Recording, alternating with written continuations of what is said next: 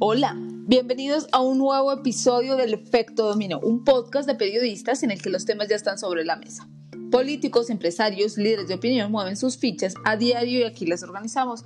Soy Carolina Gordillo y durante los próximos 20 minutos hablaremos sobre lo que pasó esta semana en Colombia y el mundo. Kevin Garavito entra al Efecto Dominó. Hola. Muchos aplausos arrancó esta semana el proyecto de ley sobre imprescriptibilidad de los delitos sexuales contra menores que ya pasa sanción presidencial, pero realmente se ayuda a combatir la impunidad? Lo analizamos. Anderson Simanca también hace parte de este efecto dominó. Hola a todos, aquí en el efecto dominó tenemos también el detalle del entramado de contratación de Alex Char en Barranquilla, que hace tan poderoso y popular a este clan político. Se lo contamos. ¿Qué está pasando con los desaparecidos en Colombia? ¿Por qué tanto Fiscalía como el Centro de Memoria Histórica han disminuido los casos? ¿Acaso ya aparecieron? Comencemos. Hoy venimos al hospital con el ministro de Salud a mirar primero cuáles son los temas de gestión que podemos empezar a resolver en los próximos meses. Segundo, los temas de operación. Tercero, los temas de equipamiento. Y cuarto, los temas de sostenibilidad financiera del sistema en el archipiélago. Venimos también hoy hablar sobre la calidad del servicio de conectividad y cómo podemos buscar soluciones en los próximos meses y en los próximos años de manera sostenible. Y que abordemos también con la presencia del ministro de Vivienda la situación del servicio de agua potable y alcantarillado. También el tema de manejo de residuos en la isla, el manejo de basuras. De manera que hoy venimos a dialogar con la comunidad y a establecer un plan de reacción por parte del gobierno nuestro. Entonces eso me motiva mucho. Escuchaban ahí la voz del presidente Iván Duque en declaraciones el 8 de agosto de 2018, un día después de posesionarse como presidente. Prometía entonces Duque atender las necesidades del archipiélago de San Andrés y Providencia, estructuralmente olvidadas por los gobiernos colombianos. Dos años más tarde, un desastre natural sorprendió a los isleños, pero no así la respuesta gubernamental, que fue insuficiente e incapaz de proveer la ayuda requerida ante una tragedia que pues ya estaba anunciada. El balance de la afectación fue del 98%, cifra que bien podría ser entendida como un alivio ante la verdad a la vista. La estructura del archipiélago está completamente destruida. De impactante calificó el gobernador de San Andrés, Allen J. Stephens, esa situación y además pidió una reconstrucción total tras el paso del huracán Iota, un plan para el que el gobierno nacional se dio 100 días. Pues Anderson, serán más de 100, por lo menos así ya lo reconoció el mismo presidente al día siguiente de haberlo anunciado. Y es que son muchos anuncios que se quedan ahí en anuncios, difícilmente pasan a la acción. San Andrés, por ejemplo, ya había sido noticia hace menos de dos meses cuando se inundó el hospital, ustedes lo recordarán, el techo colapsó, o cuando los contagiados por COVID-19 habían aumentado casi en un 900% sin tener capacidad en la isla para responder, con las medicinas escaseando, sin equipos de bioseguridad y sin suficiente personal médico, ya denunciaban algunos representantes que si había una emergencia en Providencia, por ejemplo, no había cómo sacar un paciente después de las 5 de la tarde. Y eso hablando sin contemplar lo que sucedió el lunes pasado. Además que ya muchos habitantes de la isla durante años han tenido que sobrevivir sin agua potable. Los raizales dependen de la lluvia para bañarse o lavar y cuando hay sequía les toca comprar carrotanques. Si no alcanza el dinero para carrotanques, les toca con unos botellones de agua. Ni hablar entonces de la conectividad en la isla. Mejor dicho, son años y años de quejas sin resolver de un abandono estatal evidente que terminó quedando al descubierto tras el paso de Iota y el panorama en otras partes del país no parece más alentador. Cuando usted habló de conectividad me acordé de las palabras de la ministra de las TIC. Les quedaron ocho teléfonos satelitales en Providencia, dijo, como cuando a, la a alguna generación le decían ahí le dejé café. Vean lo que hacen. Pero ojo con esto, porque es que el procurador saliente, Fernando Carrillo, alertó a los alcaldes y gobernadores para que convocaran a los consejos regionales para la atención de desastres. Y es que en este país vemos cero preparación, y no me canso de decirlo, que se preparan para actuar después de, pero sí les dicen a los ciudadanos en los simulacros de emergencias cómo actuar antes, durante y después. Pero bien dicen por ahí que el ejemplo guía. Pues aquí no lo hay. Otro departamento fuertemente afectado por el fenómeno de la niñez es el Chocó. Más de 10 municipios están afectados, 40.000 son los damnificados. Y en los últimos días, 700 familias, es decir, 12.000 personas del municipio de Lloró, fueron afectadas gravemente por las fuertes lluvias y desbordamientos de varios ríos como el Atrato. El agua les llegó literalmente al techo. Para los que no saben, este es uno de los lugares en los que más llueve en el mundo. Otras mil personas pidieron reubicación del corregimiento de Boraudó porque dicen que no valen solamente las ayudas que les envíen, porque los riesgos de la temporada son terribles y podrían perderlo todo. Pero ojo, todos los años hay inundaciones y deslizamientos por la precariedad de las viviendas, pero también por el abandono del Estado. Y quiero que les presten atención a eso. Colectivos sociales hacen campañas de donación para hacer brigadas y llegar a estos lugares. Por ejemplo, hay una iniciativa activa en este momento que se llama Todos por el Chocó. Es la misma sociedad que se organiza para llegar a estos lugares en donde el Estado no va. Sin duda un país golpeado sin precedentes a lo largo de sus regiones. En Cartagena fueron, y escuchen esta cifra, Kevin Carolina, 155 mil los damnificados por las inundaciones provocadas por Iota. Un total de 34 barrios completamente afectados en una ciudad en la que pues todos sabemos que el manejo de recursos a nivel local es bastante cuestionado. Se habla ya de la necesidad de poner en marcha por lo menos dos obras puntuales que se necesitan. El plan maestro de drenajes pluviales y la segunda, la protección costera. Esto pues con el fin de evitar que el 70% de la heroica siga viéndose no solamente por los desastres que han provocado las inundaciones por cuenta de Iota, sino por todo lo que venía ya de la temporada de lluvias por el fenómeno de la niña que sigue golpeando fuertemente a esa zona del país. Lo peor de lo ocurrido en Cartagena es que según la Procuraduría estas inundaciones y emergencias se pudieron haber evitado, pues el 3 de noviembre este ente ya había advertido a la alcaldía sobre los problemas en los canales de desagües. Se les debió hacer limpieza desde marzo. Imagínense, solo ocho meses de retraso normal en este país, ya estamos acostumbrados. Ahora la Procuradora Judicial para Temas Ambientales en el departamento dijo que había varias quejas de la comunidad por la falta de acciones de mitigación. O lo que pasa en La Guajira, que ya todos conocemos su situación con o sin lluvias. En este momento hay 5.000 personas damnificadas allí dos fallecidas. Es una ola invernal que viene acompañada de un huracán en San Andrés, que ya para varios expertos se trató de un desastre anunciado. Ya la ciencia ha enviado múltiples señales en múltiples ocasiones de alerta a los gobernantes para evitar desenlaces como el que vivimos, pero al parecer siguen ignorándolas.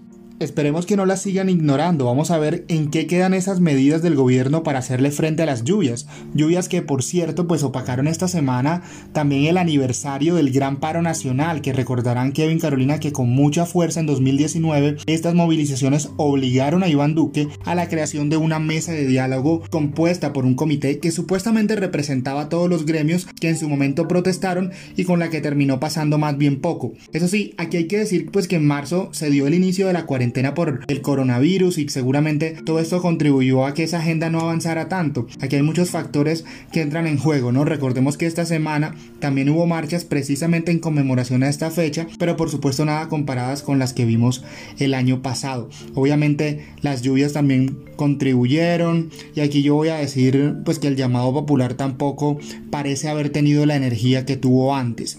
Aún con las advertencias recordarán ustedes que han hecho varios expertos desde hace varios meses atrás sobre el desnudo de desigualdad que generó la COVID-19 y que seguramente eso se manifestaría en una gran movilización social, no solamente aquí en Colombia, pero también en todos los países de América Latina. Pues eso no parece estar ocurriendo, eh, a pesar de que la gente pide cambios de fondo, de sistema, pareciera que ahorita no hay un timing para que puedan ser articulados, sobre todo si tenemos en cuenta la manera como trabaja el gobierno de Duque, ¿no? Se hace el ciego hasta que pues ya no puede hacerse más el ciego y ahora tiene como excusa esta emergencia en las regiones. Claro, y por ese mismo camino ya están avanzando muchos. He escuchado decir que salir a marchar en un momento tan complicado para el país como este es cuando menos insensible, egoísta. Pero la verdad es que lo insensible es que se cumpla un año y el gobierno siga sin tomar en serio las demandas de la gente que está en las calles. Ya el paro, eh, el comité del paro lo ha anunciado en múltiples ocasiones. Esta conversación nacional que se creó en su momento terminó siendo todo lo que el gobierno ya tenía estipulado en el plan de desarrollo, que además ellos aprovecharon la pandemia para aprobar por decreto varias cosas del popular paquetazo por el que se salió a marchar el año pasado. Entonces no puede ser que toque dejar al gobierno quietico porque si abarca más de un tema de pronto se nos pierde, no, la democracia va más allá del voto y la movilización social es un derecho fundamental que se ejerce cuando toca, no cuando algunos quieran. ¿Ustedes recuerdan una votación unánime en el Congreso? Pues esta semana en la plenaria del Senado se aprobó una ley que supuestamente será una herramienta para que los casos de abuso sexual contra los niños se puedan investigar en cualquier momento, lo que Catherine Miranda denominó la imprescriptibilidad de los delitos sexuales. Aunque la vimos muy feliz celebrando en redes, pues había que digerir esto, porque no se entiende si es que beneficia o perjudica a las víctimas. Además, vendieron esta iniciativa como una herramienta judicial para las víctimas de menores de 14 años, que representan el 86% de los casos. qué barbaridad tantos dramas. Con esta próxima ley, la cadena perpetua, pues para los violadores, se está enfrentando el problema realmente porque las cifras son tan escandalosas que esta sociedad debería entrar a tratamiento urgente para que respete a los menores. Carolina, y precisamente por ser un tema urgente para el respeto a los menores, pues no pasó libre de polémica, no solamente por políticos, sino también por abogados expertos en derecho penal. Sus ponentes defendieron que la mayoría de delitos sexuales pues son cometidos contra niños menores de 14 años y por eso cuando las víctimas ya se sienten en capacidad de contar pues esas desgarradoras historias, en muchos casos pues el tiempo de prescriptibilidad ya ha caducado, así que esto abre una especie de ventana de justicia para ellos sin importar el tiempo transcurrido desde, desde el delito. Otra cosa pues que es importante eh, decir y que aseguran en este caso los detractores es que simplemente esto va a hacer que la fiscalía se confíe en esos tiempos de investigación y pues muchos casos puedan terminar dilatándose. Además de que aseguran que esto ya existía que se trata entonces de una figura legal eh, innecesaria. Aquí Kevin Carolina pues tengo que decirles que yo personalmente me decanto por darle el beneficio de la duda a la imprescriptibilidad y esperar que no se obre políticamente bueno, pero más allá de si eso ya estaba contemplado en otro proyecto de ley o no, yo creo que aquí lo que debería estarse debatiendo es si realmente permitir que estos delitos no prescriban sí va a reducir la impunidad, si se ayuda o no a las víctimas, porque puede ser otra de esas medidas populistas o de populismo punitivo como se le conoce a las que ya nos tienen acostumbrados los parlamentarios. Por eso le preguntamos a una experta en Derecho Penal. Ella es la doctora María Camila Correa Flores, profesora de la Facultad de Jurisprudencia de la Universidad del Rosario, que nos explica cuáles serían las consecuencias que podría traer este proyecto de ley. En mi concepto, la imprescriptibilidad de los delitos sexuales no ayuda a reducir la impunidad. ¿Por qué? Porque cuando hablamos de imprescriptibilidad quiere decir que no hay un lapso de tiempo en que la acción penal, es decir, el ejercicio de la acción penal por parte de la Fiscalía, no hay lapso de tiempo para que mm, para que la Fiscalía ejerza esa acción penal. Entonces, ¿eso qué genera? Digamos que se tomen más con calma esas investigaciones, pasa muchísimo tiempo y también eh, ese, ese excesivo paso del tiempo lo que genera es que si ya de por sí en temas de delitos sexuales no hay pruebas, pues lo que genera es que haya muchísimas menos pruebas. Normalmente la única prueba que hay es el testimonio y con el paso del tiempo, digamos, la defensa puede argumentar que, la, que ese testimonio no es válido porque eh, la persona no se acuerda bien o hay otras situaciones que han interferido en esos recuerdos. Pues entonces no cambia o mejora en algo lo que ya está dentro del sistema. Entonces, ¿qué se debe hacer para que no haya impunidad y sacarle mayor provecho a las leyes vigentes en pro de la justicia? Pues eso le preguntamos a la profesora María Camila Correa. La alternativa en estos casos creo que es generar espacios en donde las víctimas de violencia sexual eh, se sientan seguras denunciando, porque normalmente lo que pasa es que cuando las víctimas son agredidas sexualmente, sobre todo cuando son menores de 18 años, pues eh, o no entienden bien qué les pasó o sienten mucho miedo y normalmente por eso en ocasiones eh, hacen esas denuncias más grandes. Lo principal es que hay que generarles a las víctimas espacios seguros y no revictimizantes para, para hacer sus denuncias y rendir sus testimonios. Y actualmente, digamos, eh, estos delitos sexuales contra menores de 18 años eh, tienen una prescripción de 20 años, pero esa prescripción empieza a contar a partir del momento en que la persona cumple 18 años. Es lo que se le es el chance a la persona como de crecer, entender, perder el miedo, superar el trauma, etcétera. Pueda iniciar la acción penal y ahí ya empieza a correr ese término de prescripción. Yo creo pues que con todos los problemas que tiene el tema de, de, los espacios para la denuncia, para denuncia de víctimas de violencia sexual, como está actualmente, funciona y no genera tantos problemas como la imprescriptibilidad. Ahí está la voz de los expertos, interpretaciones a un tema jurídico que termina como veníamos hablando por convertirse en político y en Colombia. Esperemos que entonces pues prime siempre la justicia para las víctimas. En este país pasan tantas cosas que uno no entiende y esta es una de ellas. En Colombia se desaparecen los desaparecidos, o sea, como si ya no hubiera pues daraban en, el país. Durante el conflicto se estima que hubo más de 100.000 personas reportadas como desaparecidas. Y ustedes dirán, pues que esto no es nuevo, que esto ya lo sabíamos. Pero es que imagínense que la Fiscalía y el Centro de Memoria Histórica pues pasan por encima de todo y borran 13 años de información sobre las víctimas de este delito. Así lo denunciaron los familiares y los defensores de las víctimas. Ahora, empecemos porque siempre ha habido pues una disparidad en el número de las familias sumergidas en esas, en esas tragedias de la desaparición forzada. Mientras para la unidad de víctimas son 182.504 las personas desaparecidas, otras organizaciones registran más de 100.000 pero la Fiscalía pasó de tener 98.940 casos a 34.978 porque son tan vivos que quieren solo reportar del 2010 al 2020. Y el Centro de Memoria Histórica no se queda atrás. Contabilizan los casos en 76.330. Pero ¿por qué ocurrió esto? ¿Y qué viene para los familiares que buscan alguna respuesta y justicia por parte de los responsables y las autoridades? Esa es la pregunta.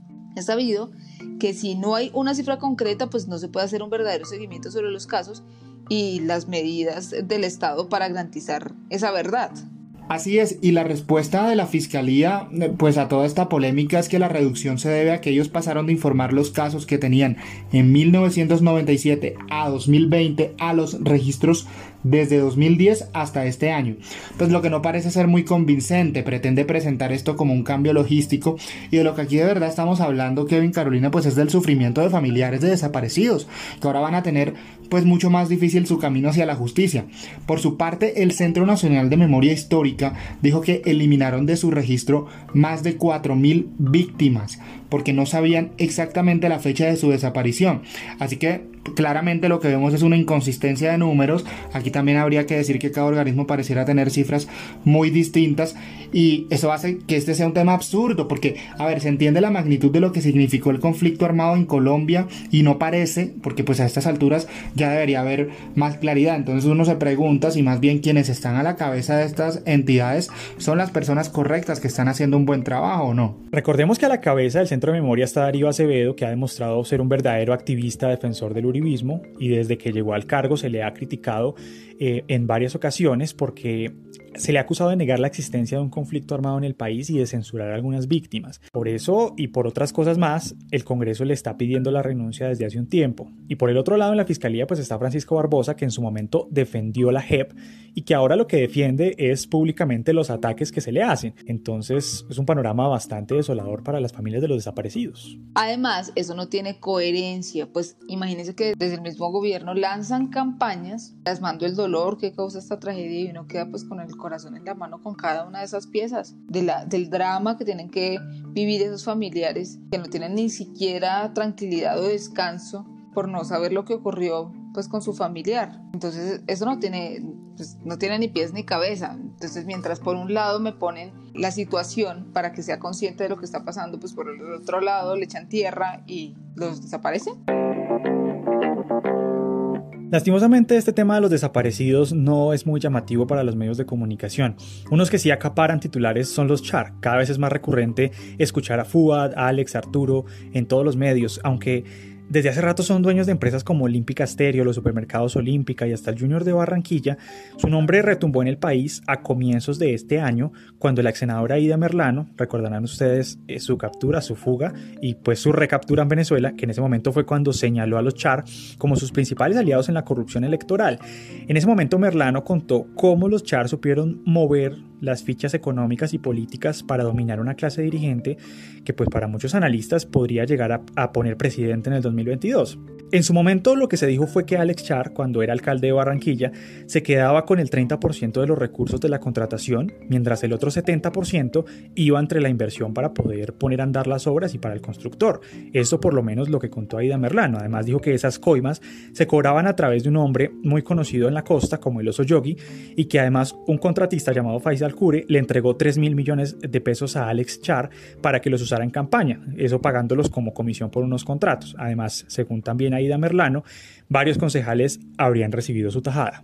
Hay que decir que la ex senadora Aida Merlano nunca entregó pruebas, pues más allá de su testimonio, para corroborar estas acusaciones y realmente, aunque no parecieran tener muchas ganas, pues lo cierto es que el gobierno colombiano no puede hacer mucha presión ya que se le pidió la extradición al gobierno interino de Juan Guaidó y no al de facto, que nos guste o no, pues sigue siendo el régimen de Nicolás Maduro que tiene real capacidad para hacerlo posible, aunque pues eso significara un reconocimiento indirecto, por lo menos de su mandato por parte de la diplomacia colombiana. Pero bien, como a esto las autoridades pues no han podido ponerle lupa, quien sí lo hizo fue el portal La Silla Vacía, que esta semana recoge una muy juiciosa e interesante investigación sobre ese entramado de contratación de Alex Char en Barranquilla. Se fueron hasta la Arenosa y entrevistaron off the record a congresistas, concejales, contratistas, abogados, periodistas, muchas fuentes pues que constatan lo que ya usted adelantaba, que viene el funcionamiento de un sistema de compra de concejales en el que, de acuerdo a los testimonios de algunos de ellos, cada uno cobraba el 0,3% de ese monto de lo que valiera la obra contratada. En palabras de un entrevistado, pues los llamados vieja guardia, que básicamente quiere decir concejales charistas eh, antiguos con más experiencia, eran quienes repartían ese dinero a través de la mesa directiva. Incluso suena en la investigación el nombre de Ana María Aljure, quien entonces era secretaria general de la alcaldía y mano derecha de Alex Char, y pues se dice que era la interlocutora de la operación para entregar las coimas. Un sistema, si se me permite, absolutamente vomitivo y que de comprobarse, pues demuestra que se estafó a la ciudad por años, que el maquillaje alrededor de la prosperidad por cuenta de la política de cemento no es más que la demostración de cómo la ciudadanía vota y en el caso barranquillero creo que conscientemente en contra de sus propios intereses. Sí, mientras tanto las investigaciones contra los Char avanzan en completa calma. A ese entramado se le suma la denuncia por corrupción que puso el ganadero Luis Enrique Chams, que no solo los involucra a los Char, sino también a la nueva procuradora Margarita Cabello. Pero bueno, de eso podríamos hablar en un capítulo aparte. Para conocer más a fondo a este clan, los invitamos a leer el trabajo de Laura Ardila Rieta y el equipo de la silla vacía que hacen las regiones, y pues habrá que ver si con todo esto les alcanza a los Char para llegar a Palacio. De raro pues no tendría nada. Bueno, así terminamos por hoy. Ya no más hablar de política aquí en el efecto dominó. Agradecemos que nos escuchen y no olviden hacernos llegar sus comentarios eh, por Twitter e Instagram en arroba efecto dominó col. Nos encontramos el próximo domingo con un nuevo episodio organizando las fichas. Esto fue El efecto dominó